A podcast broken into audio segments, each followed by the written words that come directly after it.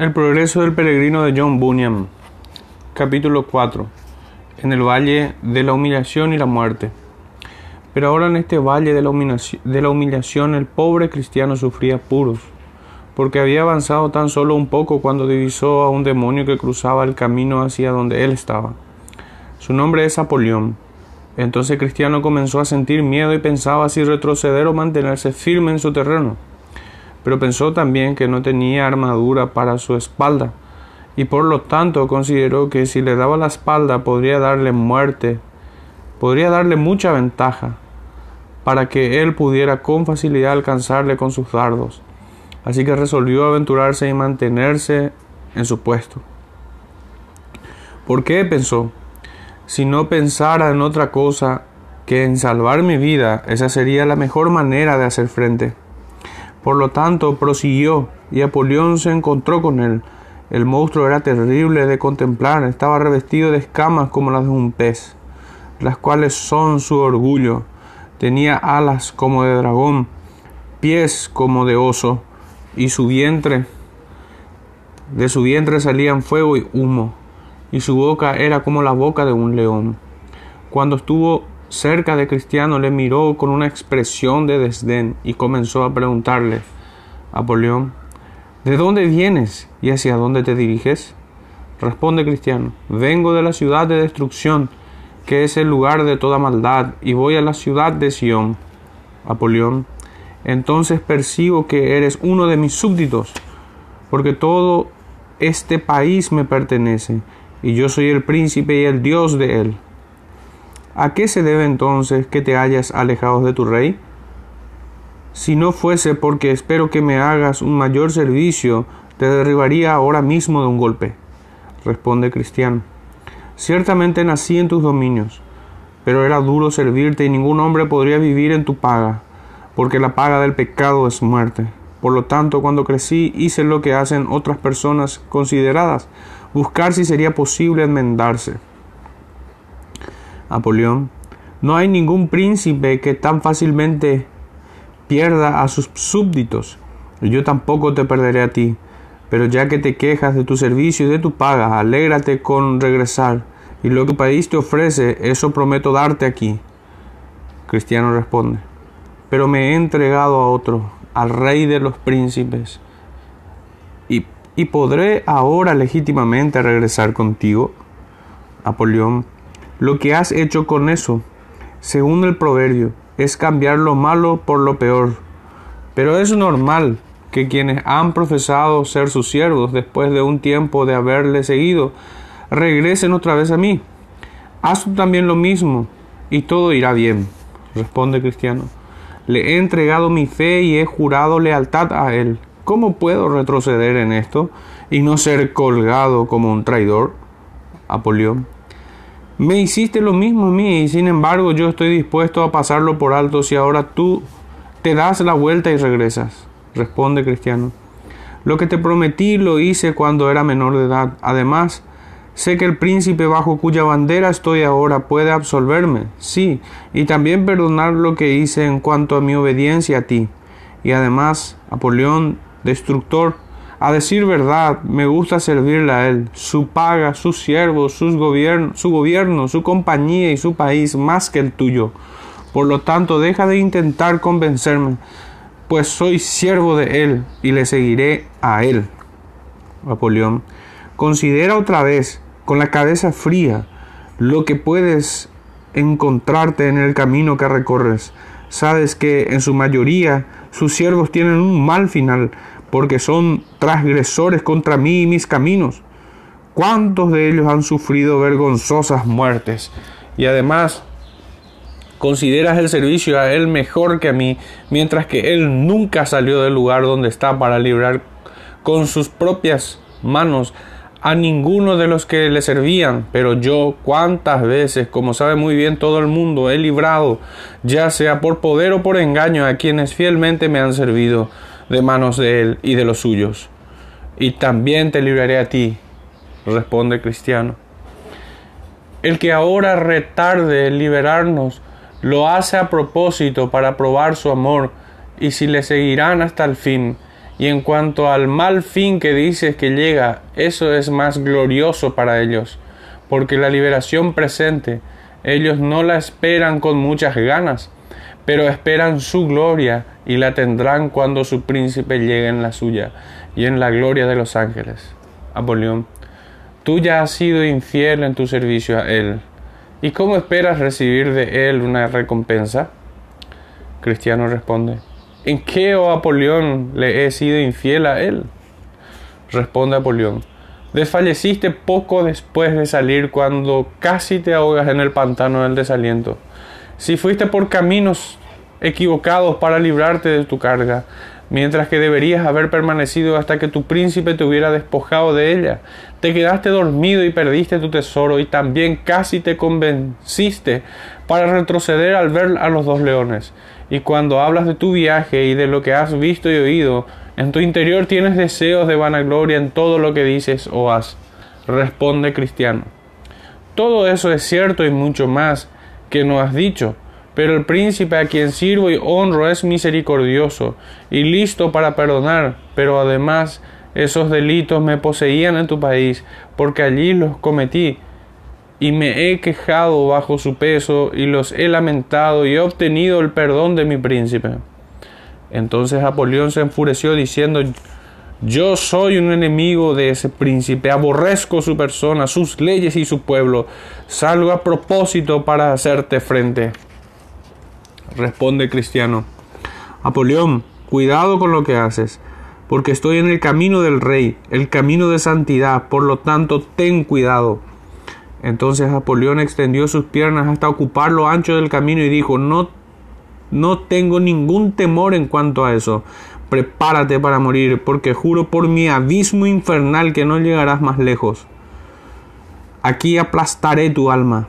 Y entonces lanzó un dardo de fuego a su pecho, pero Cristiano tenía un escudo en su mano con el cual lo detuvo y así evitó el peligro. Entonces Cristiano desenvainó la espada porque vio que era momento de acometer contra él. Y Apolión le atacó con rapidez, lanzando dardos tan rápidos como el granizo. Y con ellos, a pesar de todo lo que Cristiano pudo hacer para evitarlos, Apolión le hirió en la cabeza, en las manos y en los pies. Eso hizo que Cristiano retrocediese un poco. Apolión, por lo tanto, prosiguió con su tarea, y Cristiano cobró de nuevo valentía y resistió con tanto vigor como pudo. Ese combate duró más de medio día, hasta que Cristiano estuvo casi agotado, porque Cristiano, a causa de sus heridas, se iba debilitando cada vez más. Entonces Apolión al ver su oportunidad comenzó a acercarse más a Cristiano, y peleando con él le hizo caer, y la espada de Cristiano se le cayó de la mano. Entonces dijo Apolión, Estoy seguro de atraparte ahora, y con esas palabras le ahogó casi hasta la muerte, de modo que Cristiano comenzó a temer por su vida. Pero quiso Dios que cuando Apolión estaba a punto de dar su último golpe, poniendo fin así a este buen hombre, Cristiano extendió su brazo para agarrar su espada y lo hizo diciendo, Tú, enemigo mío, no te alegres de mí, porque aunque caí, me levantaré. Y con eso le dio un golpe mortal, lo cual le hizo retroceder como uno que ha recibido una herida mortal. Al percibir cristiano eso, le hizo decir otra vez, antes, en todas estas cosas somos más que vencedores por medio de aquel que nos amó. Y ante esas palabras, Apolión extendió sus alas de dragón y se alejó rápidamente, y Cristiano no volvió a verle. En este combate ningún hombre puede imaginar, a menos que haya visto y oído lo que yo vi y oí, los gritos y terribles rugidos que Apolión daba todo el tiempo de la pelea, y escupía como un dragón, por otra parte, qué suspiros y gemidos salían del corazón de Cristiano. Nunca le vi durante todo el tiempo ofrecer ni una sola mirada agradable, hasta que se dio cuenta de que había herido a Apolión con su espada de doble filo. Entonces fue cuando sonrió y miró hacia arriba, pero esa fue la mirada más llena de terror que yo haya visto jamás. Por lo tanto, cuando la batalla terminó, Cristiano dijo, Aquí daré gracias al que me ha librado de la boca del león, al que me ayudó contra Apolión. Y así lo hizo, diciendo, El gran Belcebú, el capitán de este demonio, se opuso, se propuso mi ruina, y con ese fin le envió contra mí, y él con furia infernal ferozmente se opuso a mí. Pero el bendito Miguel me ayudó y yo, al blandir la espada con rapidez, le hice huir. Por lo tanto, a él daré alabanza sin fin, le doy gracias y su santo nombre siempre bendeciré. Entonces una mano le entregó algunas hojas de árbol de la vida, que Cristiano tomó y puso en las heridas que había recibido en la batalla, y fue sanado de inmediato. También se sentó en aquel lugar para comer pan y beber de la botella que poco antes había recibido, y después de recuperarse se propuso proseguir su viaje con su espada en su mano, porque dijo que no sabía si habría cerca algún otro enemigo. Pero no se encontró con ningún otro por parte de Napoleón en ese valle. Y al final de este valle había otro, llamado el Valle de la Sombra de Muerte, y Cristiano tenía que atravesarlo por el camino hacia la ciudad celestial.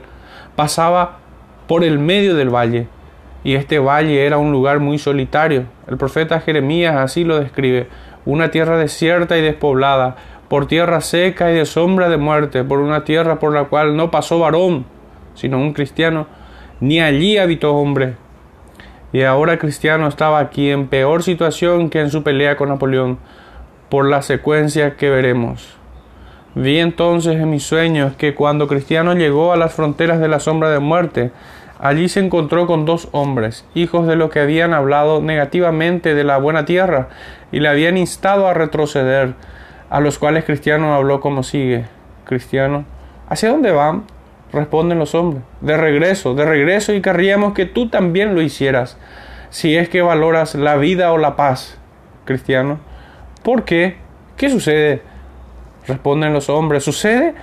Nosotros íbamos por el mismo camino que tú y llegamos tan lejos como nos atrevimos y ciertamente casi habíamos decidido no retroceder, pero si hubiéramos avanzado más no habríamos estado aquí para darte la noticia.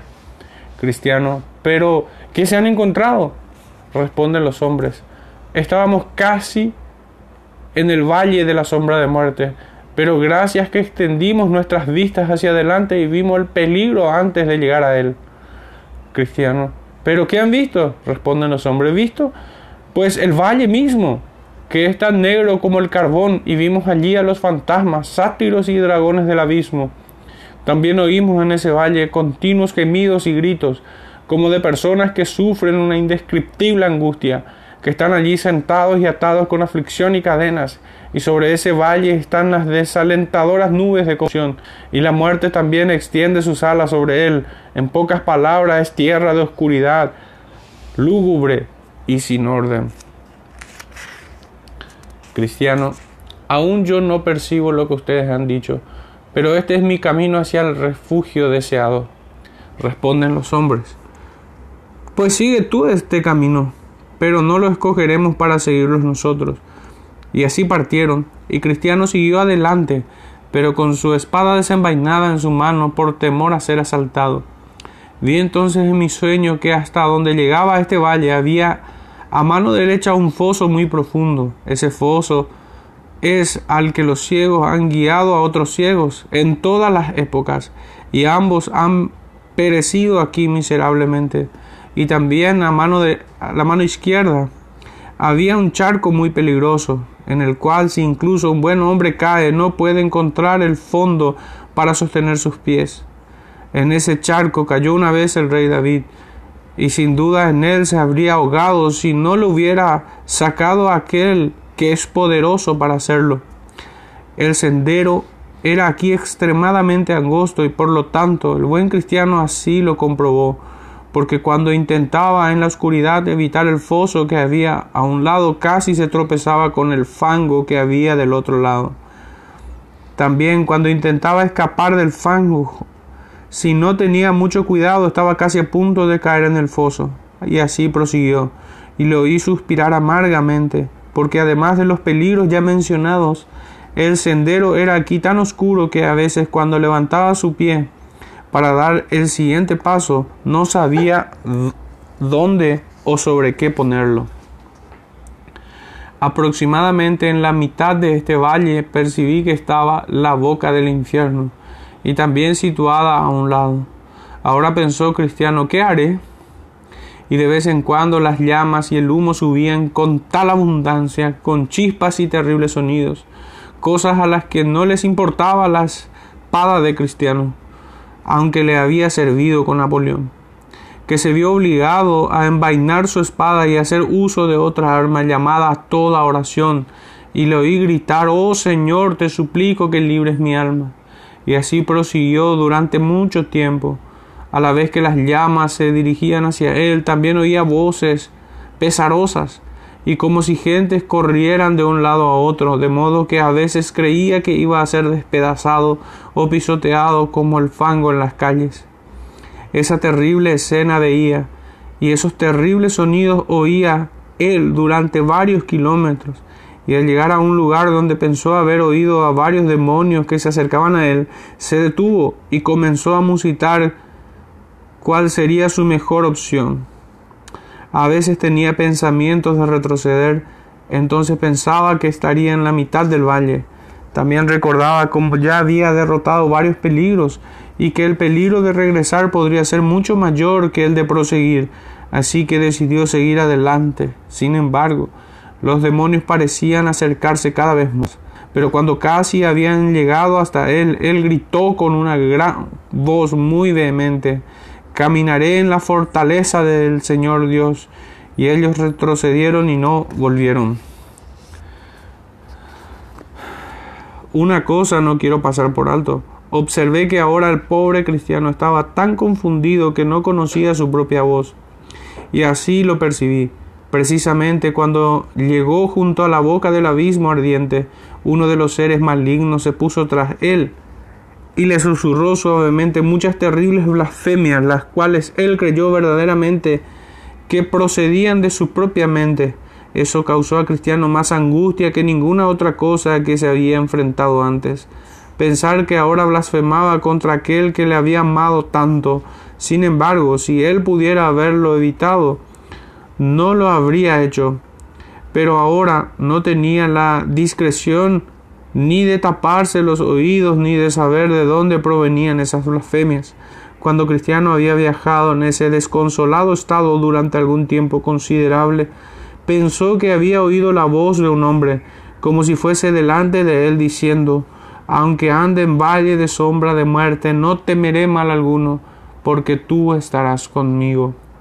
Entonces se alegró y por las siguientes tres razones.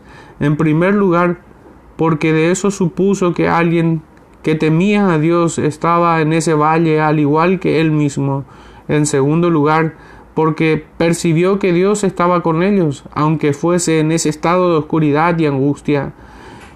¿Y por qué no será, pensaba, que a causa de los obstáculos que hay en este lugar yo no pueda percibirlo? En tercer lugar, porque él esperaba, si pudiera alcanzarles, tener compañía, y así prosiguió y llamó a quien iba por delante, pero no escuchó respuesta alguna y por eso pensó que estaría solo. Y así llegó el amanecer. Entonces dijo Cristiano, Él ha vuelto las tinieblas en mañana.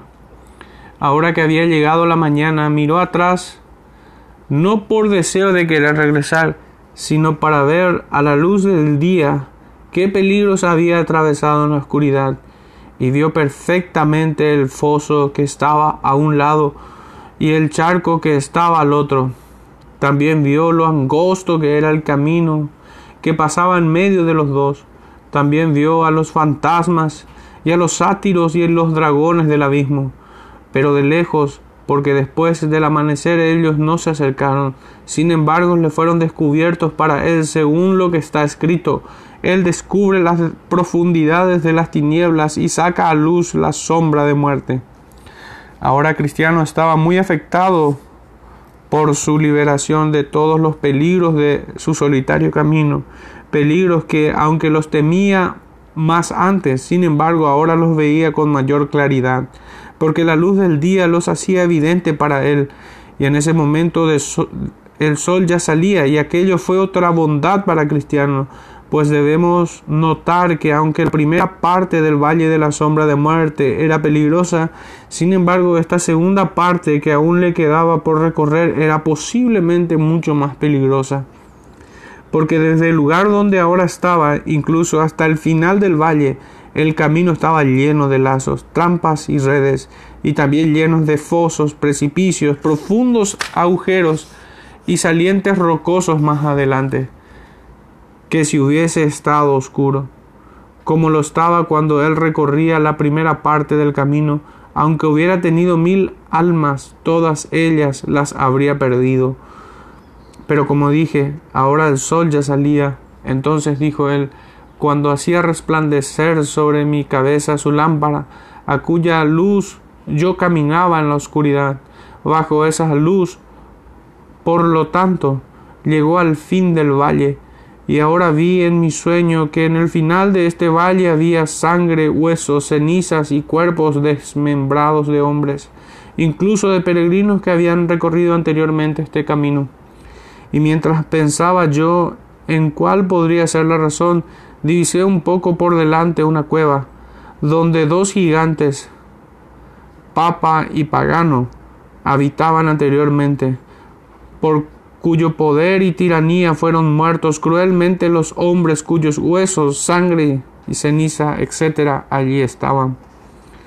Pero Cristiano atravesó este lugar sin mucho peligro, sobre lo cual me pregunté, pero he sabido que Pagano lleva muerto mucho tiempo, y en cuanto al otro, aunque está vivo por razón de la edad y de los muchos golpes que sufrió en su juventud, se ha vuelto tan loco y tiene tal rigidez en sus articulaciones que ahora puede hacer poco más que sentarse en la entrada de su cueva, sonriendo a los peregrinos cuando pasan y mordiéndole las uñas, mordiéndose las uñas, porque no puede alcanzarlos.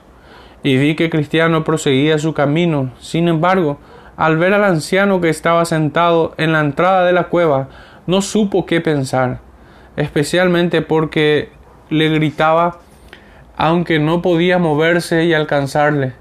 Nunca se enmendarán hasta que más de ustedes sean pasto de las llamas. Pero él siguió su camino y no se inquietó y pasó por su lado sin sufrir ningún daño. Entonces cantó Cristiano, oh mundo de maravillas, no puedo decir menos, haber sido preservado en esa angustia que me he encontrado aquí. Bendita sea esa mano que de ello me ha librado. Peligros en la oscuridad, diablos, infierno y pecado me rodearon mientras en el valle estaba. Sí, trampas y abismos, lazos y redes en mi camino, para que neciamente fuese atrapado, enredado y derribado. Pero Jesús merece la corona de que yo viva.